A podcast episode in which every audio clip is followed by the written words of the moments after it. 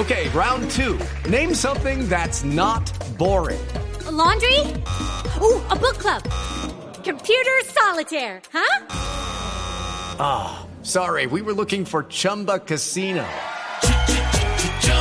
That's right. ChumbaCasino.com has over 100 casino style games. Join today and play for free for your chance to redeem some serious prizes. ChumbaCasino.com. No purchase necessary. Where prohibited by law. 18 plus terms and conditions apply. See website for details.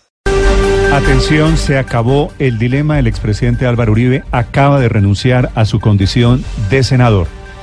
Es cierto que durante las últimas horas su esposa, sus hijos, le insistieron en que no tenía sentido renunciar a la calidad de congresista. Había sido el congresista más votado, casi 900 mil votos, en las elecciones parlamentarias de marzo pasado.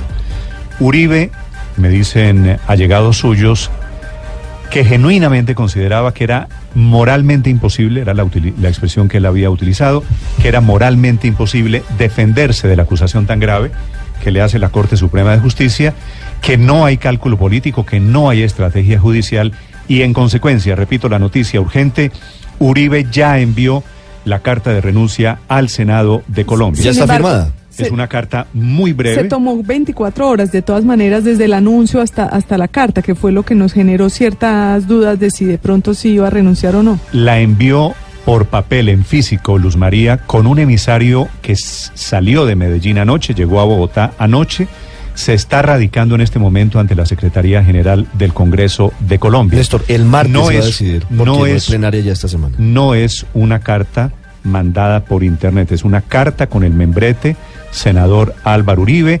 Atentamente presento renuncia al cargo a la condición ¿Y el Congreso le podría decir no le aceptamos la renuncia?